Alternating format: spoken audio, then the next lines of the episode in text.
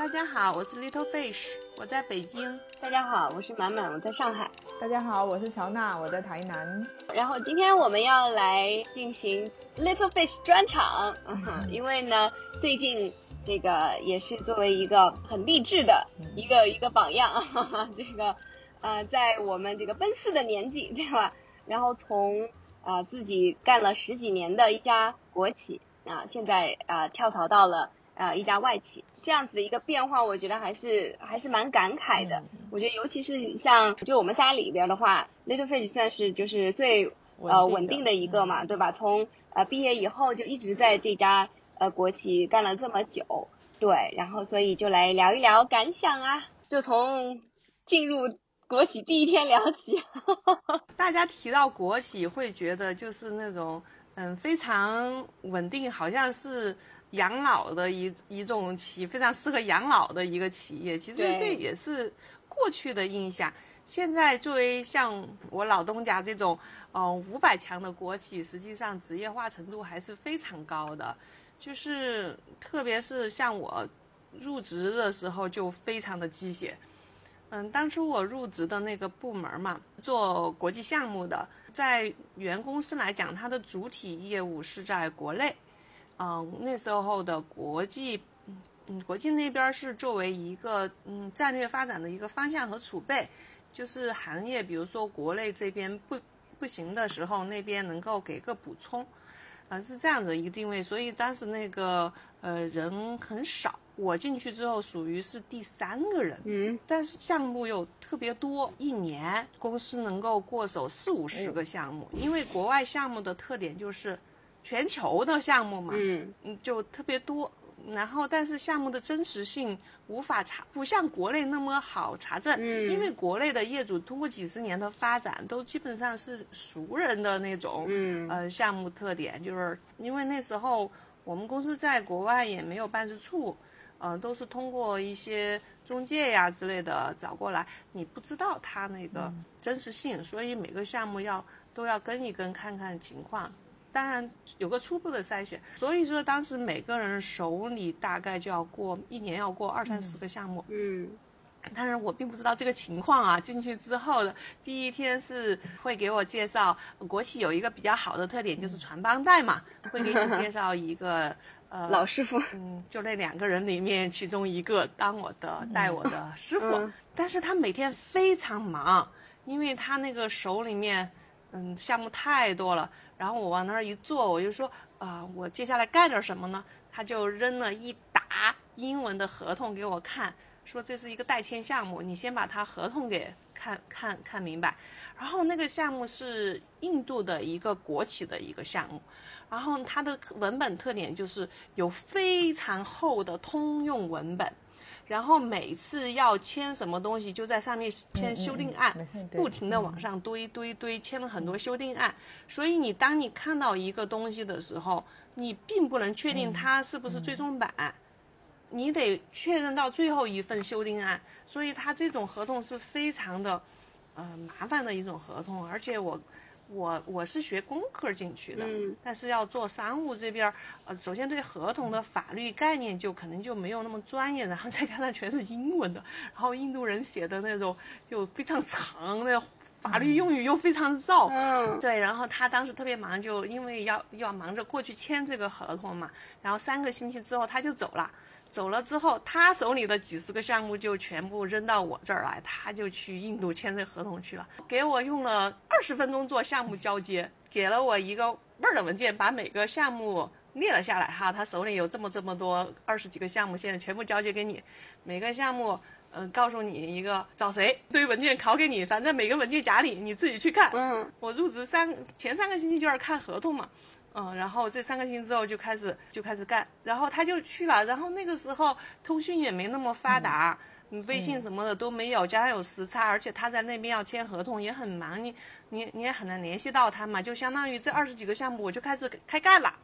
就是我自己独立开干了，有啥不懂的就问另外一个还在那儿的那个同事，但他肯定是不懂项目的细节，他只懂公司的一些普遍的规矩。你有啥公司不明白规矩，你可以去问他。项目 A 的会开始开了，这这个项目的内容包括一些什么什么，好像就还没有记清楚，就去开项目 B 的会，然后每次会都是因为那个营销这边嘛，第一个肯定是营销经理出来介绍一下项目概况，外贸的那些术语啊，报价是用 FOB 啊还是什么，就是离岸价到岸价的这些术语什么，其实以前在学校也都没有教过，然后你也不知道啊，等到会上人家就会问你，那这个这个是离岸还是到岸还是什么的，就挺懵的。然后但是呢，我觉得这就是。行动，行动，公司的培训，彻底的行动学习了。最后用领导的话来说，就是在战斗中成长。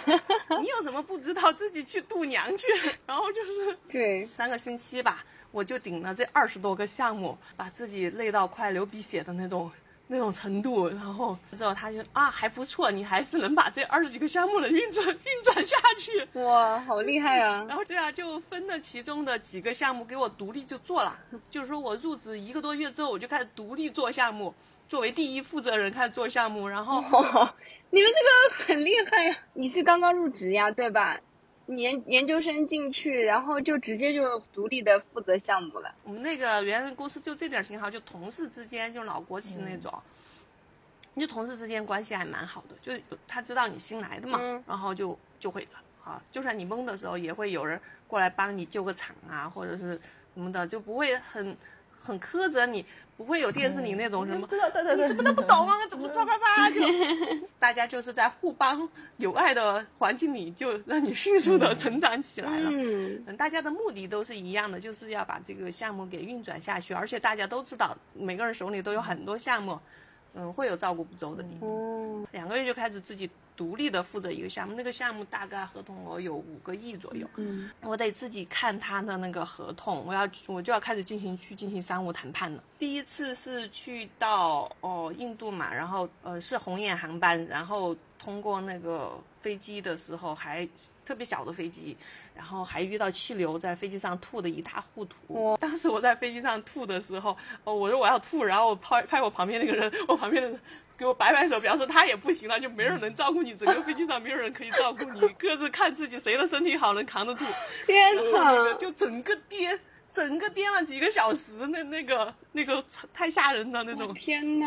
然后到那儿之后是，呃，半夜两点嘛，半夜两点的，然后在印度下着暴雨。十几年前嘛，印度的。那个条件特别脏乱差，现在其实也脏乱差。然后坐着破那个出租车，在暴黑深漆黑的夜里暴雨中前行，然后去到我们那个呃住的地方。但因为我们国企嘛，出差标准特别低，所以能订到的那个都不叫酒店，就叫民宿啊，没有空调。印度那么热，呃，它的空调是那种窗机，可能你们都没有见过。台湾这边都是。就是一坨，整个一坨，就装在，那个塞在装在窗户塞在那里的。然后它一开起来就会跟拖拉机一样的噪音，我特别大声，就是你晚上根本我听着那个声音，就是第一次我就是把那个窗机打开，然后因为太热了嘛，然后就睡觉，然后我就开始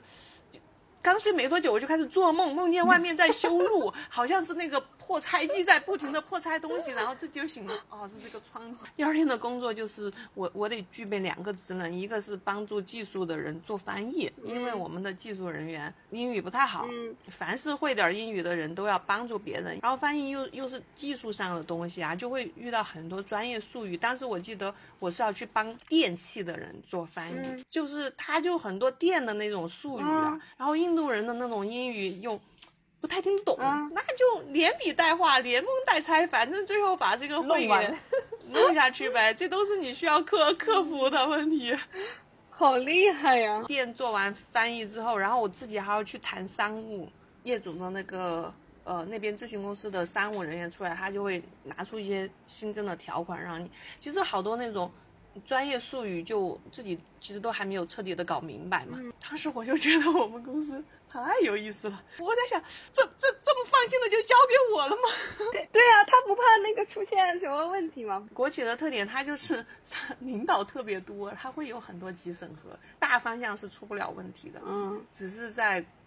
工作细节上，可能每个人的能力不一样，对于这个项目的效率呀，或者是沟通啊、业主关系啊，就效果会不一样点。但是大方向上，大楼子是捅不出来的。你我说你刚刚讲那一段，我特别感慨，就是像你这样子的人啊，其实，在大陆就是很多年轻人毕业出来之后，他都会经过一个这样子的阶段，就是他遇到问题之后，他需要靠他自己的摸索去获得那一种成长。在台湾，因为我们自己创业嘛，然后我在公司里面。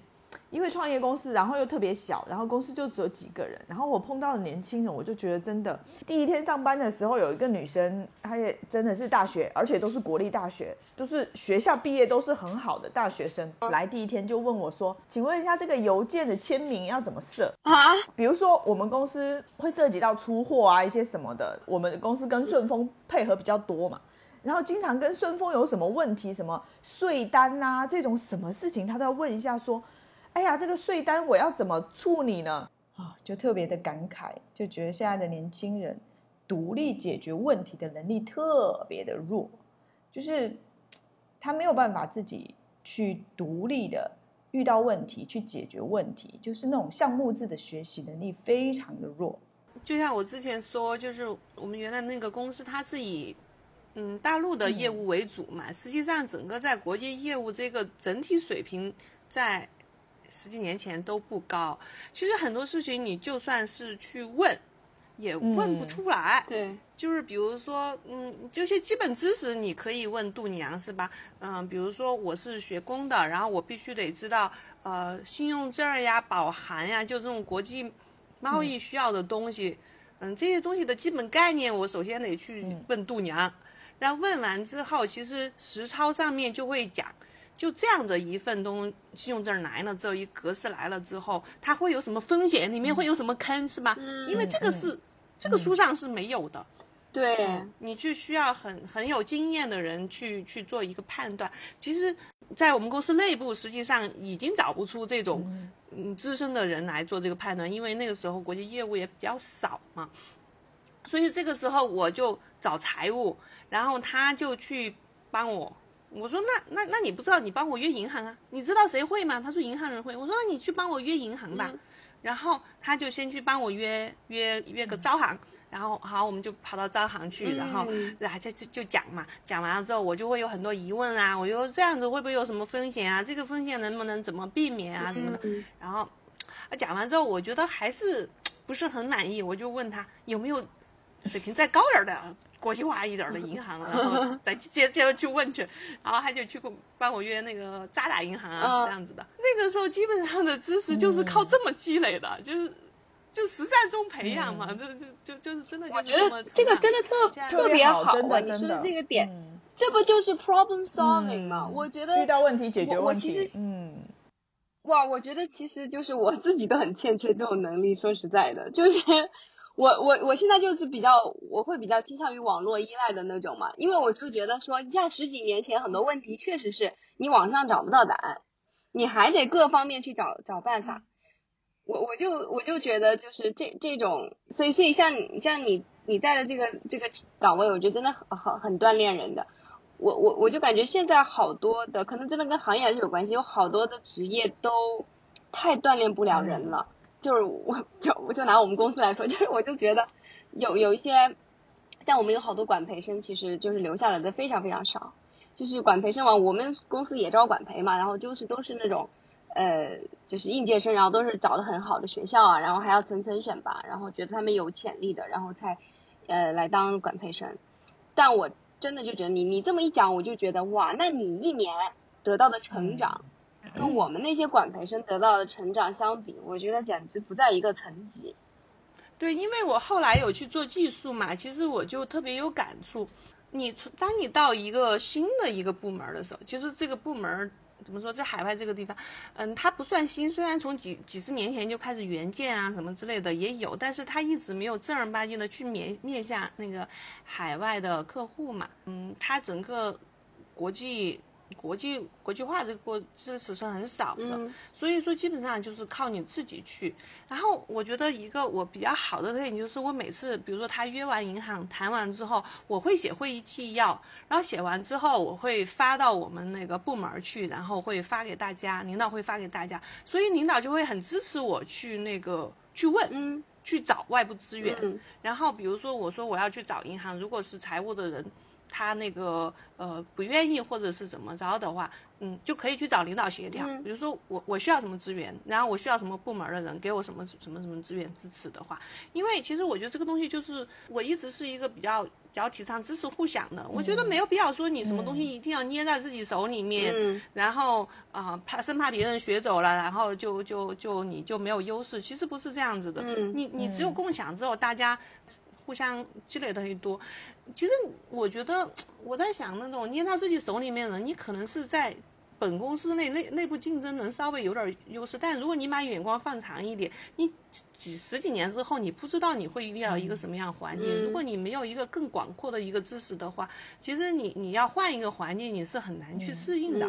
所以说，我觉得就就不用在那儿内卷嘛，你大家都搞得好好的，那那那大家都厉害是吧？那你每个人都会不愁你将来会会没有更多的机会这样子，不管对不对哈，反正这就是我的理解。然后那个呃，后来也可以让让那个财务去约四大，呃，来给给讲给分析。其实像我们这种五百强公司的好处就是，虽然它当时有点土啊，但是它的毕竟那个体量在那儿，它的外部资源会很多。嗯，对，这个也是。就是你也很这个，我觉得这个也也也是，所以就有的时候我觉得。呃，像刚毕业的小朋友的话，有时候，比如说进大厂啊，不过现在现在的大厂是另外一个概念了，对，但是像分工太细了，对对对对，像你们当时这样子的话，就感觉这个平台还是确实能够很有帮助，就你的眼界会不一样，你你接触到的资源不一样，对，还是跟人的机遇会有很大的关系，对，是这样子的，就对，嗯，就是对自己来讲，当时真的是一个 hard 模式。嗯，但是你回头再想，其实很少有人就是说你在你刚入职两个月就给你几十几个亿的项目让你自己去玩，嗯，然后入职一年就给你几十亿的项目让你当第一负责人让你去玩，其实这种培养速度跟跟那个在教室里的培训还是完全不一样，你只有实战自己做一遍印象最深刻，对，嗯，然后就是，对那个当时。前三个月还是确实是很难熬的，包括有时候领导就是交上去的东西，领导就说你有些基本概念都是不对的，然后打回去重新弄，弄弄到加班儿，哎呀，那那那天天都在加班儿。然后你一到一出国外，那时候出国外又比较勤，基本上一两个月就要出一趟国，然后又是在倒时差，又是在。加班整个人的消耗消耗还是挺大的。嗯，但是觉得这这这不是传说中的国企啊！我觉得这种 锻炼强度真的是，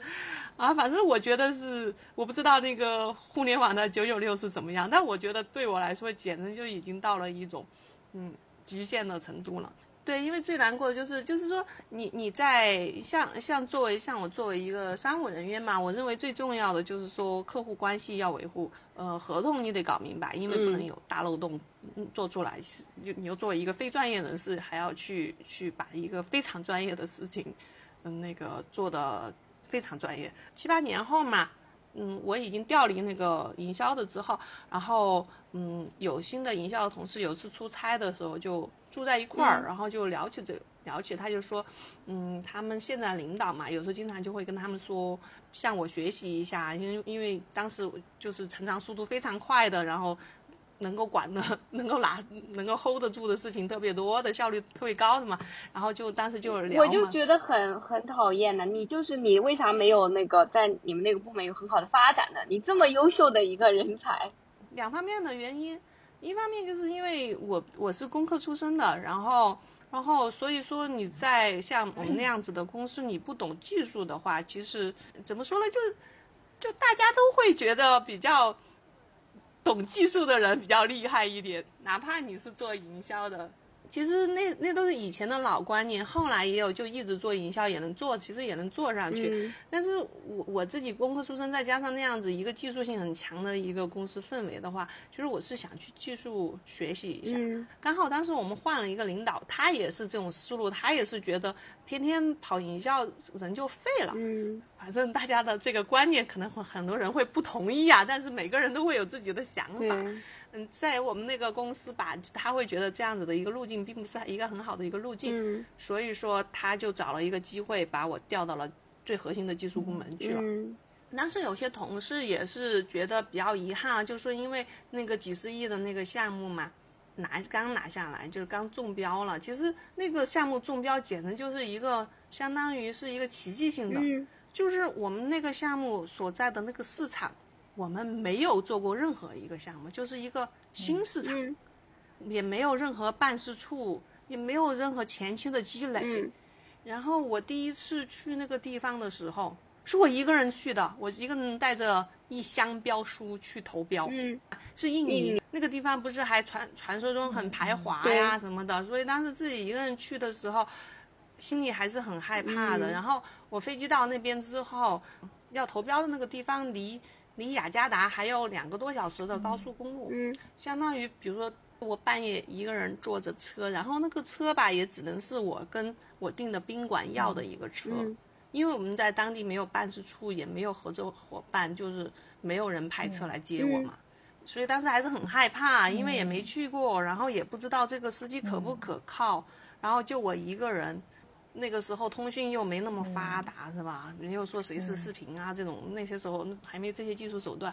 然后就就提心吊胆了两个多小时，然后到了那个宾馆啊。嗯，但是好处就是那种有小费的国家啊，就是说你只要给小费，还有人能帮帮我扛标书，因为一箱子的标书我几乎是扛不动、扛不动的。嗯然后到第二天的时候，就是啊、呃要去业主那里投标嘛，嗯但是你也是一个大国企，然后你你你基本上门都进不去，嗯就是你之前没有那个工作的话，你连门都进不去。然后我就跟业主打电话，然后说你们能能不能派个车来接我一下？然后那个人家是业主哎，一般就是不跟你又不熟，从来没有联系过。然后我们不给供应商提供车辆。然后说好吧，那那好吧，然后我就自己就自己打算找车找车去嘛，然后只能一步一步想啊，你去了之后再想办法，如果入门要什么手续再办啊。嗯就我正在找车的时候，然后他就给我打电话，说我自己开个车来接你，虽然我们那个公司不给那个供应商提供车辆，我来接你。哇，然后这么好，他就来接我来了。嗯，那对，然后他来的时候两个人嘛，他说这是我朋友，然后他然后在车上他们就俩就跟我聊为啥他们要开车来接我，他说我们觉得很神奇，你竟然一个人。就跑到另外一个国家来了，我就不敢自己出国。其 实人还是非常 nice，对对。哎，你当时为啥公司就一个人就把你派出去了呀？觉得这份工作不需要两个人啊，就是我就是国企嘛，对于出差成本控制的是很严的，嗯就一个人能搞定的工作就不会派两个人，因为国际机票是很贵的，都是国家的钱呢。嗯，这这个真的就比较颠覆我对国企的 一个偏见。对，其实很多人觉得那种国企，但是确实有很多都不，是自己老板的钱随便花，对呀、但实际上确实有很控制的很严的，确实有对于出很多国企。不是你们这样子的，对吧？有很多，因为可能我觉得还是跟你们的这个呃国企的性质有关系吧。就是实际上你是出去赚钱的，你不是出去花钱的了。但是呢，他又是把你的那种标准放在你以前都是去那种欧洲国家，比如说我们的，我们是在国家标准的基础上，那时候我们是在国家的补补助标准上还打六折，嗯。所以说我到国外一天的补助也就比我在国内能多个二十块人民币，就这样子的。啊，反正那时候就是，哎呀，反正年轻嘛，对，挺中二的反正就觉得哎呀对啊，而且又觉得，对啊，国家的钱怎么能乱花呢？做做那种印度的项目做多了呀，其实印度项目特别不靠谱，你你甚至都不知道结果是什么。这个项目做了做了做了一段时间，所以那时候就做项目做的挺绝望的，因为像印度他都比较喜欢那种比较便宜的，像像我们虽然作为一个行业龙头企业嘛，然后他跟他觉得你都作为中国企业，你跟那些私人小企业没啥区别，反正你不如欧洲的。嗯然后你还比他们贵，反正他们就要便宜的。所以说，像我们这种这种定位的公司，好像在印度市场就很难嗯很难拿到项目。然后，所以当时我负责印度项目两年吧，也是那种条件啊，那个出差条件去了之后，整个团队都拉肚子，就我们根本就不敢在外面吃东西，只敢吃宾馆的东西，都吃到整个团队拉肚子那哎种天食物中毒。我最严重的一次到了什么程度啊？就是我们的那个项目是在呃印度还是比较偏远的一个地方，要坐飞机过去，从从新德里坐飞机过去，然后在那个地方，我们第一个团队人员就倒下了，然后我们开始照顾他，然后第二天第二个开始倒下了，然后第三天，然后第三个倒下，然后那个第一个恢复了，开始照顾第三个，然后我算是倒数第二个倒下的，然后就当时就坐飞机的时候就只能躺平了。然后到了那个新德里之后，在卫生间就就已经晕倒了。我们那个同事把我放到那个小推车上，然后把我推上了飞机。然后他说：“他说我这儿有安眠药，你要不要吃一个？”然后我们俩就就吃安眠药，你知道吃了安眠药之后，然后就在飞机上，因为从从那个新德里到北京的话要飞六七个小时吧。嗯。嗯，大概吃了安眠药，睡了睡了六六七个小时之后，嗯，好了。然后。就就又活蹦乱跳的下了飞机又回来了。其实，而且这种事情你回来之后，你根本无法跟领导说，也没有人会知道这样子的事情，除了你们团队里。团队里那几个人，你不会，你你不会回来把这种事情大肆宣扬，或者是怎么怎么着的。所以说，这种各中的辛苦啊，可能只有一起去共过患难的人知道。嗯。所以我们其实同事的感情会特别好，特别是一起出过差、一起共过苦的这些同事的感情会很好。真的。印度说出差就是会拉肚子、会吐、会食物中毒。你知道，你你讲出来的时候，我就好像听到，就是台湾人以前就很爱讲，他们以前到大陆去刚开始工作的时候，也是他们说，只要凡是去大陆去，就一定会拉肚子。他们的水又不干净啦，然后馆子里面的菜又很脏了，然后吃了就会拉肚子。你说这个真的是水土不服呢，还是说真的就是因为他们安？卫生真的有问题。你就是人，你生长那个环境，你的细菌，就是你从来你的身体没有遇到过那一种，对，你不服。对对对，那个菌群，陌生的菌群。运营那个项目不就后来就拿下来了嘛？拿下来之后，嗯，所以说当时也是很很神奇的，给公司相当于也是开辟了一个市场，嗯，也是一个当时当当时“一带一路”的重点项目。嗯，也是放放在两国的领导人会面的项目群里面的那种项目。嗯嗯，所以说有时候咱国家就说那种“一带一路”嘛，这个这个非常热。其实像我们这些真的奋战在“一带一路”前沿的前线的人员，很多事情还是很辛苦的。其实这些都是我们这样一个一个的人一步一步做出来的。你必须放弃国内的那一套比较成熟的东西，或者比较舒适舒适区的东西。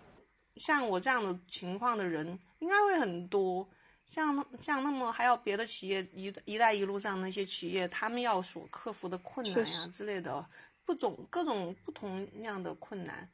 另外一个项目，比如说是越南的一个项目，他就遇到当地的暴乱啊，暴乱，然后那个就要组织撤离嘛。都是很复杂的，怎么能把人那个安全回来？这些都都是要有预案，然后对于那个管理者的那个能力还是都是需要很强的。其实，所以所以说，其实，在国企里面有很多很优秀的人才，虽然他们的工资不高，看起来也也其貌不扬，但实际上他们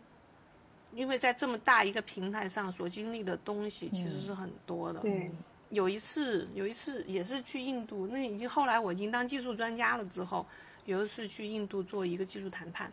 去了之后那个地方吧，也是一个很偏远的一个地区，就去了气氛就怪怪的嘛，然后，那个所有的街道都没有人，然后都关着门，然后司机就跟我们说，然后昨天印度教和当地的印度教和穆斯林就开始已经有暴乱了，就就对峙了，昨天晚上烧了一辆车，然后谈快一点。天黑之前一定要赶到机场，嗯，要不然会发生什么事情说不清楚。其实我也是想谈快一点嘛，当时自己也害怕嘛。一个人那种地方，如果真暴乱起来，连个使馆都没有，你都不知道朝朝哪儿跑啊。嗯，哎呀，那个业主嘛，就技术上的事情，他就，哎，就就追着就谈得很细，然后很多他不知道的地方，他还想问嘛。然后再加上后来，嗯，有些品牌的时候，他要指定品牌，一定。既然都来了一次了，你也不能说为了那个保命要紧，就随便谈谈就走嘛。然后因为那就我一个人，还包括店啊那些东西也要带，他们帮他的给谈了。然后我们在去机场的路上，天就有点黑了，然后就就一路就好害怕啊，然后谁也不敢说话，就就那种气氛就特别怪，因为大家都全神贯注的观察那个窗外的情况，就生怕从哪儿就忽然冲出两帮人出来了，然后就。就就就特别害怕，那个时候真的就觉得你你你那个平时在中央新闻联播看最后五分钟钟的时候，那世界人民处于水深火热中，啊你就觉得啊这儿又打架了，那儿怎么着啊好可怜，就这样。但你真的置身其中的时候，你才知道那种恐惧感根本就跟你看电视完全不一样。你以为你你很了解什么叫暴乱，其实你一点都不了解什么叫暴乱。经历了那么多，然后身心俱疲，真的就是好想回家的那种感觉。其实有时候像我们有些同事项目拿下来之后，他们需要很长时间，可能半年才能回一次家，或者是那种孤独感还是很强的，心理状态还是很糟糕的。是啊，他们必须要在当地盯着。对啊，因为像我们那种。国企机票这么贵，不可能让你那么频繁的回来的。嗯，然后还有签证，一般都是签证到期了，然后才能回来。唉，太不容易了。所以说，嗯，对啊，就是可能跟大家想象的国企还是很不一样吧。嗯。然后就是反正做做技术的时候还是就是很苦，有时候。去去谈，特别是自己当项目经理的时候，要负责整个团队去跟对方谈判的时候，特别跟印度人的谈判啊，就就那种双方的互信度很差，因为因为那个印度人对中国人的印象就很差，彼此彼此，他们也愿意用便宜的东西嘛，可能之前也被那些便宜的中国企业坑过，然后对我们也不是很信任，然后。什么？所以整个谈判的进展就会很累。嗯，是我们那个后来那个另外一个项目，最后做下来之后，业主评价还是很高的，就说还是中国企业和中国企业还是不太一样。就是在项目其实投投投产之后一年之后，还给我们专门写了一个感谢信，说项目稳定运行嘛，因为包括在都是一个多赢的局面，最后结局是很好，但中间的那个过程很折磨人。就说千万不要跟印度人谈谈生意，真的是太折磨人了。之前有有一个笑话，你知道，我看哈网上写的，说一个印度人哈就去去参加一个展会，然后呢就看到一个东西想买，然后又觉得贵，然后第二年他又去又磨那个价，你知道，还是没磨下，也没买到第三年没磨下来没买，然后到第四年的时候，啊那个。他就把价格给谈下来了，然后就是他就很高兴啊，就是终于按照他那个觉得那么便宜的价格去谈下来，然后我们中国人就会觉得这个完全不可思议，这四年我都已经建好赚钱了，赚了一大堆，好不好？但是他们的那种观念就是那种耗死你，他也想 让觉得自己嗯。没有吃亏那样子，嗯，其实。任何一个人，就即使像我这样前期的那种，成长速度那么快，最后也会到一个平台期。嗯。然后到到平台期之后，像我们这个行业，可能就那个，呃，女性的发展不是很好嘛。哎，是啊，我就感嗯，因为像高高管里面几乎就没有女性，中层领导里面女性的比例也很低。考虑到一个。更多样性一点的一个公司一点，就是对女性的职业发展，会相对限制没有那么大的一个行业。嗯，最近也是看一些帖子，觉得，嗯，超过三十五岁的女性简直找工作就是一个噩梦。嗯，即使我觉得我前期积累已经算比较多了，也是挺难的，也是最后要碰到一个需要你这么复杂的一个背景的一个公司。就匹配度很高的一个公司，它才能够给给到你一个比较嗯好的一个薪资和一个成长的一个职业环境。嗯，我觉得挺有挺有体会的嘛，就是说三十五岁这个现象，嗯，因为真的你今天的很多的行业，你进去以后都是特别这个专业化的，就分工很细。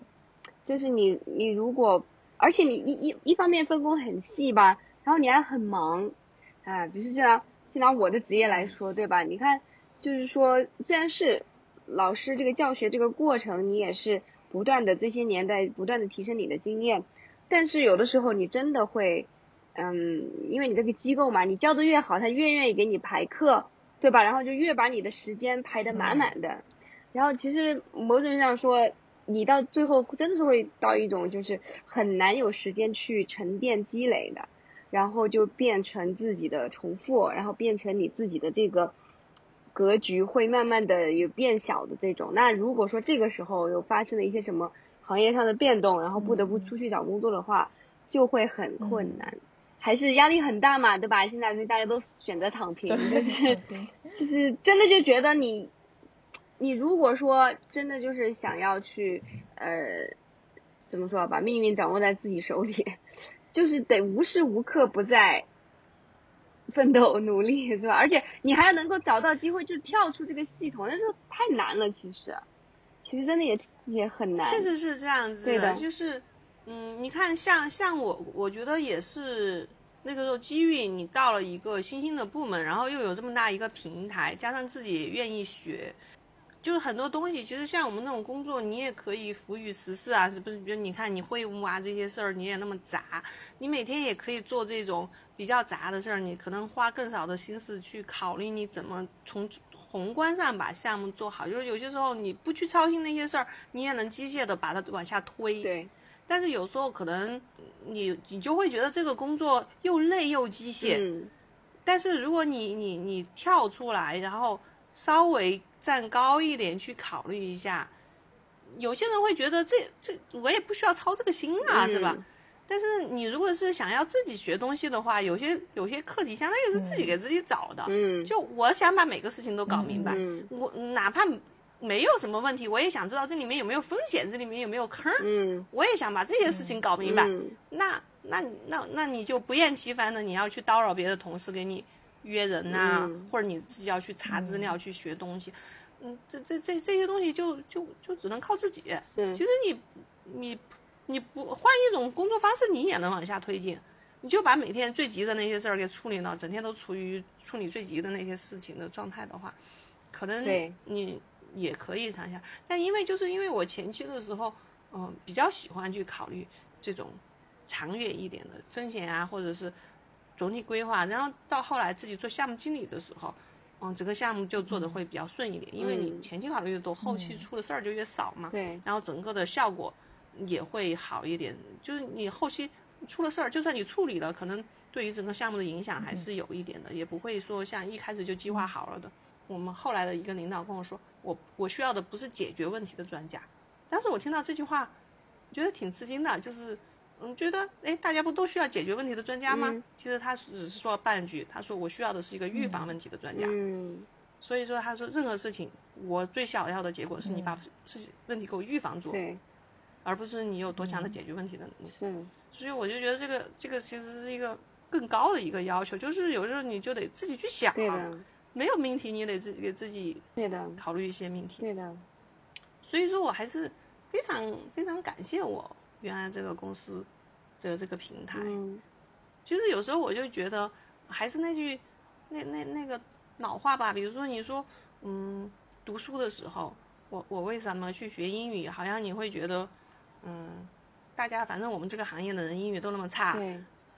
都都没关系是吧？那因为就是因为学了英语，然后才能够进到那个那个嗯国际项目组嘛，做国际项目，然后。而且你看，当时就基本上领导跟我说，就是百里挑一的那种，因为他需要工科背景，就是我们这个行业的工科背景，然后英语好，英语好，是真的，这这个太太难得了，嗯。其实我觉得 Little Face 今天分享的，我有一个非常重要的，就是一个想法，我觉得可以分享给年轻人，觉得说好像三十几岁的人了，然后要去跳槽找工作很难，面对这个问题的时候。其实 Little Fish 就很明很好的证明了这一点，就是机会永远都有，关键是你有没有准备好。就是你在机会还没有来的时候，你到底在做什么？你到底有没有为你的下一个机会准备了一些什么东西？就是看起来好像在当下是没有用的东西，但是也有可能就是将来你要准备起飞的一个很重要的油，就是很像油这样子是的对，就是你你如果你永远都在你自己的岗位上做一些就是好像必须得做的事情，然后下班就躺平，嗯，那你到三十几岁，你不得不面临转行或者是要重新找工作的时候，你当然就是一无所有。我所以我，我也是觉得说，其实年轻的时候，特别是刚毕业的时候，我觉得启动那个 hard 模式是非常值得的，因为我也是这样子的经历，真的是那几年真的，而且人那个时候也是真的是很有拼劲的时候，就是很想要学东西，很想要去对经历，很想要去体会的时候，我觉得去选一条难走的路，嗯，我觉得对年轻人是非常有帮助的。真的是，嗯。我觉得真说太对了。你你如果选一条很舒服的路的话，你真的就对，你转眼十年过去了，然后你到中年的时候就会很 hard，对，确实确实，对，其实道理这个大家都很懂啊，但实际上为什么做起来这么难呢？其实我也是深有感触的。比如说，其实我我就有看到，可能比如说一个三十三十三十几岁的三十五岁加的一个妈女性，她要去找工作，可能有些工作机会也不错，但是她一看看，好像就是说就顾不上孩子的学习啊，或者什么之类的，对，就就放弃了，使他找工作的可能机会会更少。其实咱们那个 咱们读读第二性读了那么久，其实已经把这个问题讨论了很多次了，但是现状就是这个样子。嗯，所以说就是说，趁趁在平台期的时候，嗯。孩子还小嘛，然后把学习习惯啊那些给他养好，然后基础知识给他，呃，花点心思弄牢一点，然后让他尽快的进入一个自我学习的一个状态，然后也也可以为自己脱身，去投入一个呃更有挑战性的工作，嗯嗯，做好一个准备。嗯还有另一个就是，当然就是自己的自我自我充值了。嗯，就就自我充值，我觉得这个事情其实是很很很，其实这是最没有目标的一个事情。你看，你锻炼身体，然后给小孩搞学习，或者是照顾家里的老人什么之类的，安顿老人的，你这好像都好好像有行动路线。但是自我充值这个事情，其实我也我我这个期间也学了很多东西。乔拉说的，可能有些你看似无用的东西，有我甚至都去学一些跨专业的、专业性很强的东西，但你学了之后，跟你好像也没有什么关系。你找工作也好，或者是本职工作也好，你可能也用不上，嗯，但是可能会给你开开眼，还有就是转换一下思维的方式。嗯其实我觉得也挺好的。谁知道你这东西现在用不上，对将来用不用得上呢？嗯，嗯，这种自我充值，这个如果你有既定的路线，知道怎么充值是最好了。但如果你没有既定的路线，找点你还看得下去的东西、学一学，总是还是有点好处的。确实，一一篇文章里面写的，我觉得他讲的很很好，就是不过蛮蛮鸡汤嘛，就是说，就是人生就像一棵树，对吧？树有多高不重要，关键在于不断生长。我觉得这个这个确实是啊，就是嗯，就就想想真的是这样，就是很多时候，嗯、就最可怕的就是止步不前嘛，对吧？就其实我觉得这个不是说一定要在事业上要怎么样，或者钱一定要怎么样，我觉得就是你只要自己觉得你你有在精进一点什么东西，嗯是吧？你你丧可以，我觉得丧可以，你可以不去追求你的主业的发展，是吧？我觉得你你可以去想想别的方面，关于你的爱好或者你的斜杠的东西有什么热情的去追求一下，也是挺好的。但是确实人，人如果丧失了任何的嗯想要去追求的东西，其实就就就很可怕。其实也就也就是这种所谓的那个，不是说抑郁状态，不就是对什么事情都不感兴趣吗？嗯嗯这种状态可能真的是最最可怕的。那哪怕就是说你就是看看书、看看剧，对吧？嗯只要你你觉得其实你是在不是在以逃避的心态去看，而是想要对吧？有有所反思，嗯对，有有所就是成长的这种心态去看，我觉得就就都是挺好的。嗯我们最近的说这个躺平的这个，就真的太难了。就今天的这个竞争啊，然后各种贫富差距、阶层固化的这些问题，真的是让年轻人觉得很看不到希望了。嗯所以我觉得这种这种有的时候想一想，说说实在的，我我甚至觉得他们可能比我们当年嗯，对吧这一路的职场的路要要对，要更难，所以真的是我们己。会觉得九零后或者是呃零零后，他们的物质条件和从从小受教育的机会会比我们更好一点，但他们可能会会觉得我们在那个工作岗位上机会机遇会更好一点。确实，嗯所谓世俗意义上的成功嘛，对吧？它其实除了你的才华、你的努力，跟机遇有极其大的关系嘛。所以我觉得你的这个经历也算是一个证明嘛。就是你如果我们就是客观来看的话，你的你的才能和你的这个努力，那绝对是完全值得去有非常更好的发展的。但是可能确实啊，这个机遇就是之前在公司的之前在公司的时候那个机遇不是很合适。但是我觉得今天的话也算是，也是因为你有这样的一个积累，所以你你才在这个年纪，然后也有也有新的机遇，对吧？所以我觉得这也也也是还长嘛，对吧？还很长远的。就是无论你在，其实我觉得现在很更多的年轻人入职之后的处境会不好，就是说他会不会分到一个非常重要的一个工作岗位上，但即使是在这种岗位上，嗯，你除了要自己去处理那些很琐碎的日常的事情，也只能靠自己去学习。其实，在这些琐碎的事情里面，也会有更高一级别的。嗯，宏观的一点东西，你可以把自己自己的岗位假设的高一点，你你你能看到什么？即使你将来不会有这个升职的机会，但是你一旦具备了这样的能力，就会在将来的某一天，或许你这个时间会等得很长，但是会在将来的每每一天会有别的机会会到来。这样子就就跟乔拉说的，但你得确保在机会到来的时候你是准备好的。是啊，所以我觉得就像从从这个角度，我们就可以来反思我们的教育真的是问题非常非常大的，嗯对吧？你看这个就叫做你怎么样去解决问题，然后没有资源的时候怎么去创造资源，去获获取资源。但是我们的教育整个的都是在教你，对吧？我给你路，然后你给我机械训练，然后你给我练出来，然后我什么东西。就是地图都给你画好，然后这个路线图给你画好，你就照着走，然后你只要努力，然后你就能够有有有有收获，对对对对，然后最后你从名校毕业出来，然后一进到社会，然后就傻眼，然后就不知道哎，下面没有人给我任务了，对吧？我该怎么办？或者说我我接到的任务就是这么一个很不起眼的一个东西，我又我又能怎么样在这个事情上，就是发挥我自己的优势，让别人看见我，就就这些，我觉得这些。技能就真的在学校里面就没有得到提升嘛，是吧？对，嗯，所以所以有的时候真的就最近不是有一篇文章好像很火，就是说您当鸡您当鸡头不当凤尾的吗？嗯，呃，有一个分析好像是一个美国的，对美基于美国的一些大学的分析嘛，就是说那些最啊、呃、就是一般一点的学校里面的，就是优秀的学生，排行前面的学生，往往最后的这个成就会更好一点。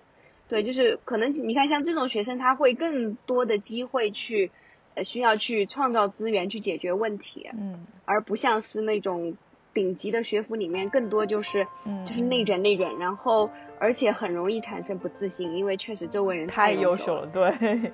对，你就你你就被你的那个圈子给蒙蔽了双眼，你没有想到你自己已经是非常非常优秀了，但是你只看到周围比你更强的人，然后就很多就产生了不自信，然后放弃学业的。